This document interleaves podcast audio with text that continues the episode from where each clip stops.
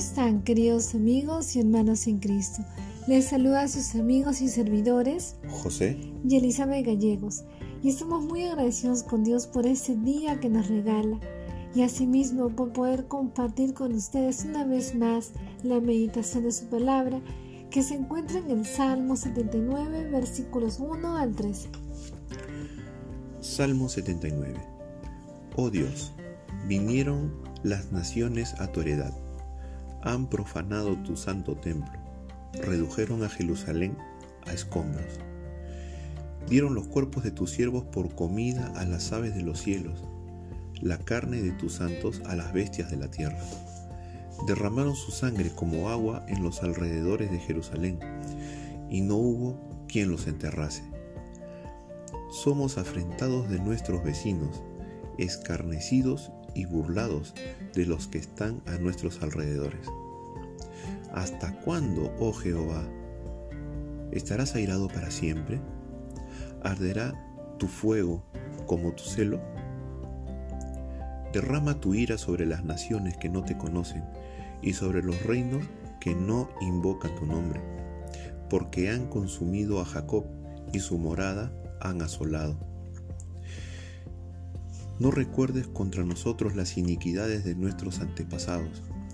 Vengan pronto tus misericordias a encontrarnos, porque estamos muy abatidos.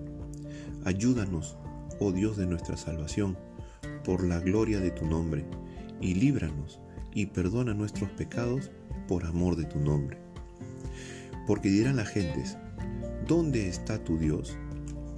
Sea notoria en las gentes delante de nuestros ojos la venganza de la sangre de tus siervos que fue derramada. Llegue delante de ti el gemido de los presos, conforme a la grandeza de tu brazo, preserva a los sentenciados a muerte. Y devuelve a nuestros vecinos en su seno siete tantos de su infamia, con que te han deshonrado, oh Jehová. Y nosotros, pueblo tuyo, y ovejas de tu prado, te alabaremos para siempre. De generación en generación cantaremos tus alabanzas. Gracias le damos a Dios por este salmo tan lindo y le hemos llamado a la meditación más allá de la destrucción. Este salmo es similar al Salmo 74. Aquí el salmista lamenta la destrucción de Jerusalén y parece preguntarse ¿Cómo puede el pueblo de Dios enfrentar tal desastre cuando parece que Dios está ausente? Muchos pueden aceptar que Dios castigue a su pueblo rebelde, pero cuando ven que el santo templo de Dios está destruido, les parece que Dios ha dejado de cumplir sus promesas. Sin embargo, el salmista no va por el camino más fácil, que sería abandonar la fe sino que él clama a Dios, apelando a su misericordia. Hemos dividido esta meditación en tres partes. La primera parte es la consecuencia de la desobediencia, versículos 1 al 4. Los enemigos han hecho un daño terrible. Han profanado la heredad y el santuario de Dios mismo. No solo sufrieron los malos, sino que también los siervos y fieles de Dios han muerto. Además, no fue una muerte honrosa, sino el peor sacrilegio posible, morir y no ser enterrado. Y esto está en el versículo 3. Todo esto ha sido motivo de burlas y mal testimonio delante de los incrédulos. El salmista muestra su sufrimiento. Era una experiencia terrible. Queridos amigos y hermanos, esto nos enseña que los asuntos de la palabra de Dios, la desobediencia y obediencia, son asuntos de vida y muerte. Aunque la destrucción vino por medio de los pueblos vecinos para el pueblo de Israel, Dios lo permitió. Queridos amigos y hermanos, el castigo de Dios es una realidad.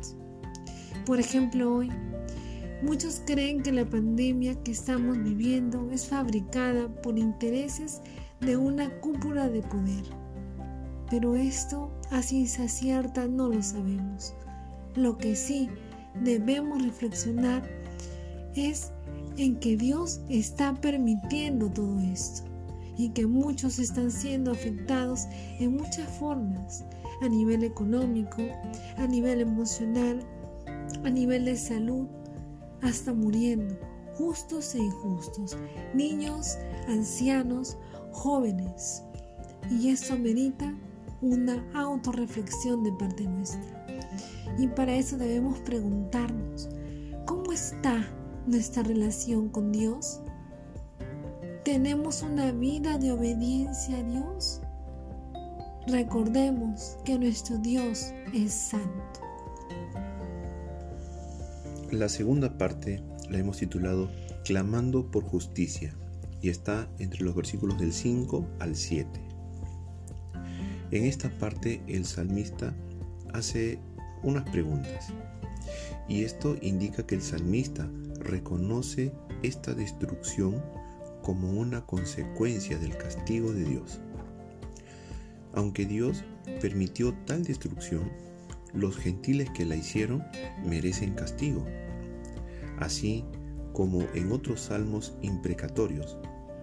Y este término imprecatorio significa que contienen expresiones con una aparente actitud vengativa para con los enemigos.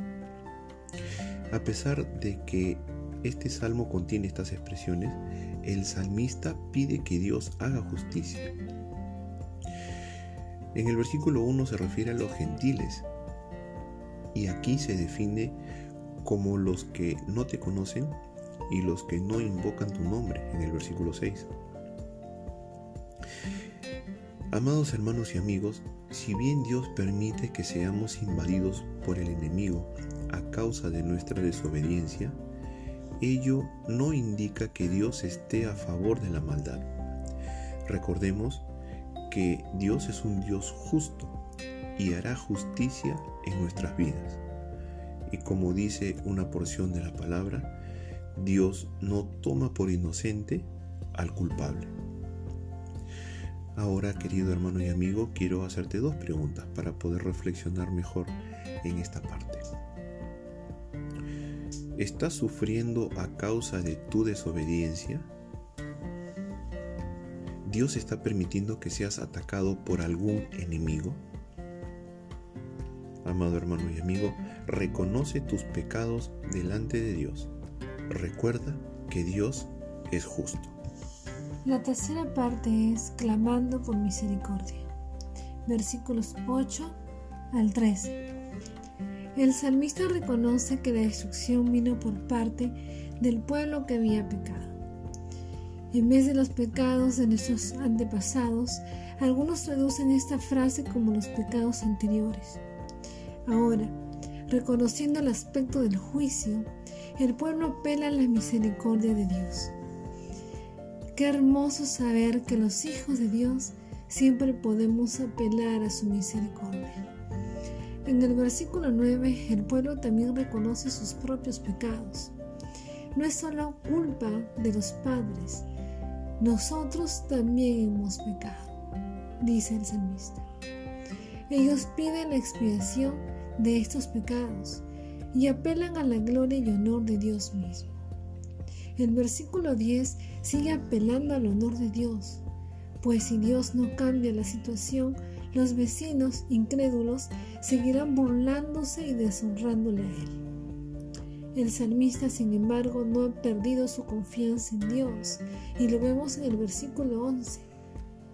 Esto nos recuerda al Salmo 12.5, donde Dios mismo decide levantarse y actuar a favor de su pueblo, por el gemido de los necesitados.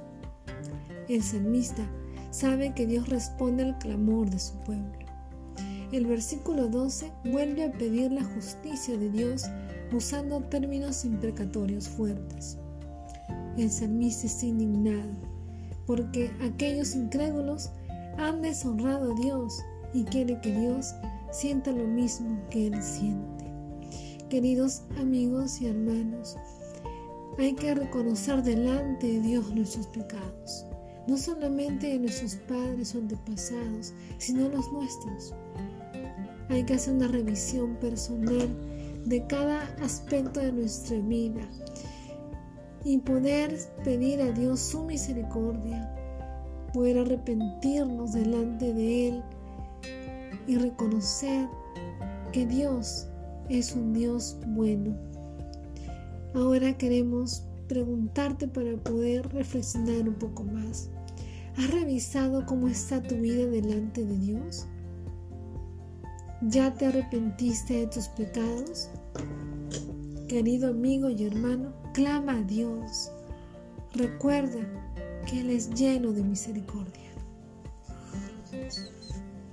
Damos gracias al Señor por este tiempo donde nos permite llegar a ustedes y podemos concluir de la siguiente manera. Amado hermano y amigo, el pecado trae destrucción a nuestras vidas. Él nos deja fuera de la cobertura de Dios, permitiendo que muchos enemigos nos invadan. Pero Dios no pasa por desapercibido la maldad. Por ello, es necesario revisar nuestra relación con Dios, arrepentirnos de nuestros pecados y clamar por su misericordia, como lo menciona majestuosamente el, sal, el versículo número 13. Y nosotros, pueblo tuyo, ovejas de tu prado, te alabaremos para siempre.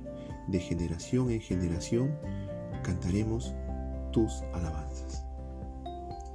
Ahora queremos dirigirnos a ti, querido amigo, que nos escuchas y que aún no le has entregado tu vida a Cristo. Queremos invitarte a que puedas venir a Él, que puedas reconocer tus pecados delante de Dios, que puedas arrepentirte de ellos y puedas experimentar una vida nueva en Cristo Jesús. Recuerda de que Dios es un Dios misericordioso. Damos gracias al Señor porque una vez más nos permite llegar a ustedes. Gracias por permitirnos llegar a ustedes, que nos puedan escuchar y que podamos traerles una vez más el mensaje de Dios para el día de hoy. Les invitamos a que si esta meditación ha sido de bendición para su vida, por favor, compártela con personas que necesitan de la palabra de Dios y que no pueden acceder a ella. Comparte este audio. Asimismo, te invitamos a que nos visites a nuestra cuenta de Spotify, José y Elizabeth Gallegos, para que encuentres más meditaciones de otros salmos. Le damos gracias al Señor y nos encontramos hasta una próxima oportunidad. Dios, le bendiga.